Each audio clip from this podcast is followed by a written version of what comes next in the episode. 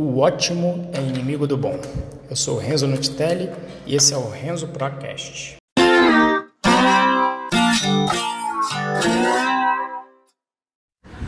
O que me motivou a falar desse assunto, o ótimo é inimigo do bom, foi um encontro com um amigo meu, o Éder, durante o Just Python que rodou em São, pa... que rodou em São Paulo lá. E a gente se encontrou lá. E, cara, e aí o que, que aconteceu, né? A gente tava falando, trocando uma ideia lá e tal, eu ia fazer uma, fiz uma, uma palestrinha lá, técnica sobre doc test. E, e aí iam rolar as Lightning Talks, né? Para quem não está acostumado com eventos de Python, Lightning Talk é, um, é uma mini palestra, né? eles abrem lá um slot de 30 minutos em que as pessoas vão fazer, não, não é nem palestra, né? na verdade você tem um microfone livre lá durante 5 minutos para falar o que você quiser. E são 5 minutos mesmo, sabe? Tipo, deu lá o, o quinto minuto, o pessoal bate palmas e você tem que terminar naquele tempo. E aí o, eu sempre procuro incentivar as pessoas a fazerem ali o Lightning Talk, porque é bem legal. E porque você treina a comunicação, que é uma, uma habilidade importantíssima para qualquer ser humano, independente da área. Porque no fim das contas você vai ter que se relacionar com alguém nesse mundão de hoje. A não ser que você seja um ermitão, você vai ter que se relacionar com as pessoas. E se eu for atrelar aí com o assunto negociação, que que eu venho abordando, a comunicação é fundamental né, para você expor ali a sua parte e os seus interesses em uma negociação.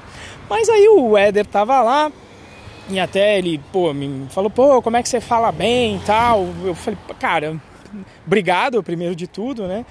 É, mas eu nunca acho que eu falo bem. E assim, o, o, e ele falou: Ah, como é que você conseguiu? Eu falei: Não, você tem que ir fazendo, né? Porque, é, principalmente o falar em público, né? Obviamente que vai testando, vai, vai falando com menos gente, mas não tem assim, vamos fazer um curso de oratória.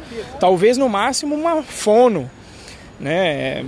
Faz, fazer um, um processo ali, fazer algum tratamento com uma fono, mas mesmo ela não vai conseguir te preparar para falar em público, porque sabe? O, o, o, cagaço e a tremedeira que dá, não tem jeito. É igual quando você vai fazer qualquer coisa nova na sua vida. Não, por mais que você possa estudar e ver e se preparar, né, não, não, é só o fazendo que vai fazer, o, é só você praticando que vai fazer esse frio na barriga não passar completamente, mas ele ficar mais sob controle, né? Ao ponto dele não te paralisar e, e, e não te deixar passar o papelão, né? Fazer um papelão.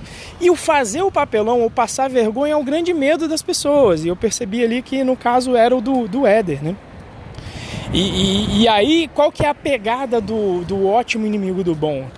É justamente você começar a fazer. Tem um que aí de, de baby steps contido nesse, nesse ditado, né? Que é para você lançar rápido e iterando, né? É, então não é que você não quer fazer um troço perfeito, é que você não pode esperar o troço ficar perfeito para lançar, porque às vezes as suas premissas não são válidas e você só vai validar isso na prática. Isso serve para negócio, mas serve também para esse caso. E tem um quê de perseverança nisso, né, do, do continuar. Né, do, do, desse ótimo inimigo do bom e não ter o medo de errar, sabendo que o errar faz parte do processo. E aí é interessante vislumbrar os bloqueios psicológicos que nós nos colocamos. E assim, é em toda a área. Toda vez que você vai fazer um negócio novo, não tem jeito, né? Então o Éder é um cara fantástico, foi para São Paulo, está trabalhando com design numa startup e foi uma mudança grande para ele, porque ele sempre morou para os pais, então ele tem uma história maneira. Foi recentemente para Califórnia. É... E aí ele me contou ali que já era o quinquagésimo evento que ele estava indo. É. E aí eu falei pra ele, pô, faz um Lightning Talk aí, então quantas vezes você fala, não, ter que me preparar e tal, bem. Pra... Na verdade, primeiramente eu falei uma palestra, né? Não, tem que me preparar bem. Então eu falei, não, tá certo, mas faz um Lightning Talk então, porque o Lightning Talk você não. Só preparar, ah, não, mas do que, que eu vou falar? Não tenho nada de interessante para falar. Eu falei, e aí eu mencionei essas coisas. Falei, pô, tu, você já foi em 50 eventos esse ano? Fala sobre isso. Fala sobre quem você conheceu aqui no evento. Fala sobre qualquer coisa, cara. É, Lightning Talk é rapidinho, não dói, né? É 5 minutos. Então, diferente de uma palestra que você vai ficar 50 minutos sofrendo lá, não, você começa devagarinho com os 5 minutos. E aí o Éder, eu não consegui aí, é, incentivar o Éder o suficiente com, com relação a esse ótimo inimigo do bom. Mas é, é sempre bom a gente pensar nisso e ter isso sempre na cabeça, porque vai até com relação a um outro ditado americano, né? Que é aquele: ah, se, se você não tem vergonha do produto que você está lançando, é porque você lançou tarde demais. Que é justamente de novo, ótimo inimigo do bom. Se você está pretendendo ter um negócio, a ideia do ótimo inimigo do bom é para você não pensar, não, já tenho que ter todas as features funcionando, não, qual que é o mínimo que eu entrego para eu poder testar as minhas hipóteses e baseado nos erros que eu observar na prática, eu vou atuar para melhorar continuamente o meu produto ou o meu aprendizado, né? Isso se aplica para qualquer canto. E, e só, e só para ter uma ideia de como isso se aplica em qualquer canto, a primeira vez que eu ouvi essa frase foi em 2003, quando eu estava fazendo o curso Roquete no Rio de Janeiro com um professor Roquete mesmo, infelizmente é, faleceu. É, mas ele já falava lá, gente, ótimo inimigo do bom. Foi a primeira vez que eu ouvi lá. E ele estava se referindo aos vestibulares que a gente fazia. Né? Então, IME, ITA, em geral os colégios militares que era o, nosso foco e o foco do curso. Então ele falava, gente, o ótimo é inimigo do bom. Então, o que que acontece? Quando ele falava até o ótimo inimigo do bom, ele tinha uma frase que era meio polêmica. Eu gostava dele porque ele falava besteira assim. Ele falava, é, assim, pessoal, vocês são tudo, tudo são todos umas merdas. Mas vocês são as merdas que boiam, entendeu? Então você tem que, tem que se tornar essa merda que boia, porque alguém vai, vai passar ali aquele, aquele coador ali e vai conseguir te resgatar, né? E por que, que ele falava isso? Que ele falava, pessoal, você tá lá, tá fazendo a prova. Vai deixar a questão em branco? Não vai deixar a questão em branco, você vai fazer. Ah, mas não sei fazer essa, Roquete. O que, que ele falava? Ele falava, então vai lá e faz outra. Ou faz parecido. Escreve qualquer coisa lá. Faz um desenho no negócio. Por quê? Porque no fim do dia ele sabia que ele falava assim: vai ter uma galera que vai deixar questão em branco. Se você escreveu alguma coisa e o professor precisar lá, olha, não deu nota aqui para todo mundo, não é todo mundo que vai passar, eu vou precisar dar nota para alguém aqui. Para quem você acha que ele vai dar nota? Alguém que escreveu alguma coisa ou fez outra questão? Ou alguém que não escreveu nada? Não tem como ele dar nota em nada. É, então eu falava, então vai lá e faz outra, é, é, é se esmera, começa devagar, não pensa no fazer bonito, né? É, a outra, o outro termo para ele também era solução boa é a que sai na hora né? Porque às vezes tinham todas as soluções bonitas que apareciam na internet depois dos, dos, dos vestibulares, mas pô, aí é alguém que teve tempo de esmerilhar a questão, que enxergou na hora. Então ele fala, a solução boa é a que sai na hora, que tem a ver com né, o, o ótimo inimigo do bom. Primeiro você faz aquela que deu na telha e se der tempo no final ali da, da prova, é, você fazia outra. E se for ver, tem muito a ver com o negócio, né? Você não tem tempo infinito para ficar esmerilhando o negócio. Você fica lá tempo infinito, de repente vem o teu concorrente que conhece o, o ótimo inimigo do bom e você ficou lá esmerilhando tal, demorou, ele já conquistou o mercado na hora que você chegar lá com um produto inferior. Observa no mercado, nem sempre é o melhor produto que ganha. Eu diria que é, quase nunca. Quem ganha é o mais rápido, né? Quem entrega mais rápido. E aí, esse mindset, ele é então em vários setores. Por exemplo, quando eu comecei o curso Python Pro, bicho, era aula ao vivo e eu compartilhava o vídeo com a galera no Drive. Hoje eu olho para trás e falo, caralho, que merda, cara. Compartilhar o vídeo no Drive. Né? Mas qual era o valor? O valor era a mensagem sendo entregue. E aí você vai com o tempo melhorando e você vai até pegando os inputs, né? Eu via, por exemplo, eu prometi uma emenda para a galera. Aí, quando eu ia atender a galera, eles tinham outras dúvidas que não que estava previsto na emenda. Eu ficava naquela corda bamba. Pô, eu, eu coloco a emenda que eu disse que ia abordar ou explico a dúvida do cara? Então aí são nessas horas que vem essas questões que você vai fazendo o processo de melhoria contínua, né? De tipo, não, beleza, então vou gravar a parte do conteúdo que é necessário saber, principalmente os conceitos que é necessário que todo mundo tem que saber, porque assim eu libero meu tempo para poder atender os alunos com as dores das dúvidas, né? E aí eu consigo ir resolvendo esses problemas no meio do caminho, mas tem que estar o mindset de, de sempre começar, né?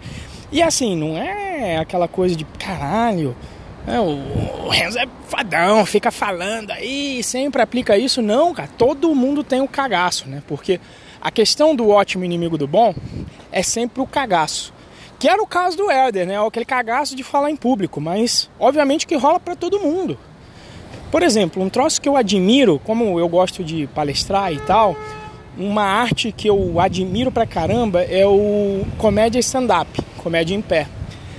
Por quê? Porque o cara não tem ali nenhum recurso. Ele tem que entreter a plateia simplesmente no gogó, simplesmente com o microfone, sem apelar para nenhum recurso. E aí, obviamente que eu fico sempre avaliando isso e fui pegando nas minhas palestras e adicionando um pouco de conteúdo de piada. É... Fui removendo os slides, já comecei a fazer palestras sem slide ou com slide só, com imagem, né? Pra poder treinar um pouco isso, porque eu, eu gostaria de fazer assim um, um showzinho de stand-up, né? E assim, eu. E aí, esse é só o perigo também que eu vou falar aqui de uma merda que eu fiz tá? É, para tomar cuidado com esse ótimo inimigo do bom. Eu, seguindo muito essa filosofia, eu decidi que eu ia fazer um stand-up é, no meio de um, de um evento de, de TI. E eu mudei o tema na hora, falei, ó, oh, gente, vocês, eu tava aqui com um tema, mas eu vou fazer outro. Né? E, e a minha parte de comédia stand-up era barra stand-up barra críticas, porque normalmente o stand-up aí, digamos o stand-up raiz, ele é muito crítico. Eu estava criticando o sistema de previdência brasileiro, de quem confia nisso, etc. Só que eu escolhi o pior momento para fazer isso. Primeiro que eu já tentei, porra, fazer um evento de 50 minutos, né? Segundo, não estudei direito quem era o público-alvo. Então fui fazer isso. O evento era numa escola com muitos professores e alunos. O aluno não tem condição de entender e visualizar a previdência ainda, a maioria, grande maioria. O professor, professor de funcionário público, não pode fazer muita coisa com isso. O cara, já por ser funcionário público em geral, ele já, já acredita no, no sistema. Né? Acredita que, que tudo vai dar certo, apesar da gente ver aí no Rio o funcionário público deixando de receber três meses. Mas eu não fui querer dar um passo maior do que a perna. Esse realmente é um medo né, que acontece e é a hora em que você pode enfiar os pés pelas mãos, não por causa de estar tá buscando o ótimo, mas por se empolgar e falar, não, vou fazer aqui, foi. Mas mesmo assim, valeu, porque foi um, uma experiência que não deu certo, mas você viu para falar, não, peraí, tem que dar um passo para trás. Inclusive, o que, que eu pretendo fazer agora? Até vislumbrando aí no, na questão do. Na questão na questão do, do, do, Lightning Talk, né, que lá no início que eu falei do caso do Helder, então o que, que eu poderia ter feito de melhor? Olhando para trás, vendo que eu errei e vendo que eu posso melhorar. Bom, poderia não ter dado um salto tão grande, né? Poderia ter feito um stand-up de 5 minutos no Lightning Talk, porque aí no Lightning Talk, primeiro, são só 5 minutos, então é mais fácil de você preparar um material para testar. E o pessoal na parte do Lightning Talk, principalmente no Python Brasil da vida, já se esperam assim, as, muitas vezes coisas engraçadas, né? Não vou precisar enganar ninguém, vou chegar lá na hora e falar ah, alguma coisa de stand-up.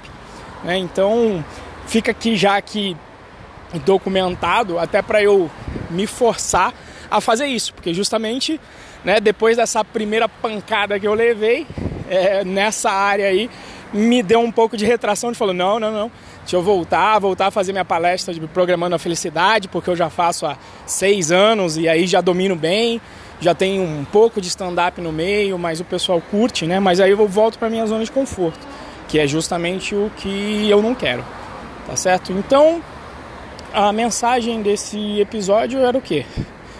É que se você está esperando a oportunidade perfeita de aprendizado, estudar tudo sobre um assunto para colocá-lo em prática. Se você está esperando que o seu negócio tenha atenda ao cliente de todas as maneiras possíveis, sem testar de novo o mercado e as suas premissas, ou até mesmo aí na área de estudo e vestibular. Né? Você não quer fazer a solução ótima, aquela que eu resolvo com duas linhas, ou até mesmo em código. Né? Ah, não, quero resolver esse código aqui com duas linhas. Em vez de resolver aquela solução que veio na mente com 10 linhas que não está tão perfeita nesse momento, você não está sendo um pró, não está sendo um profissional.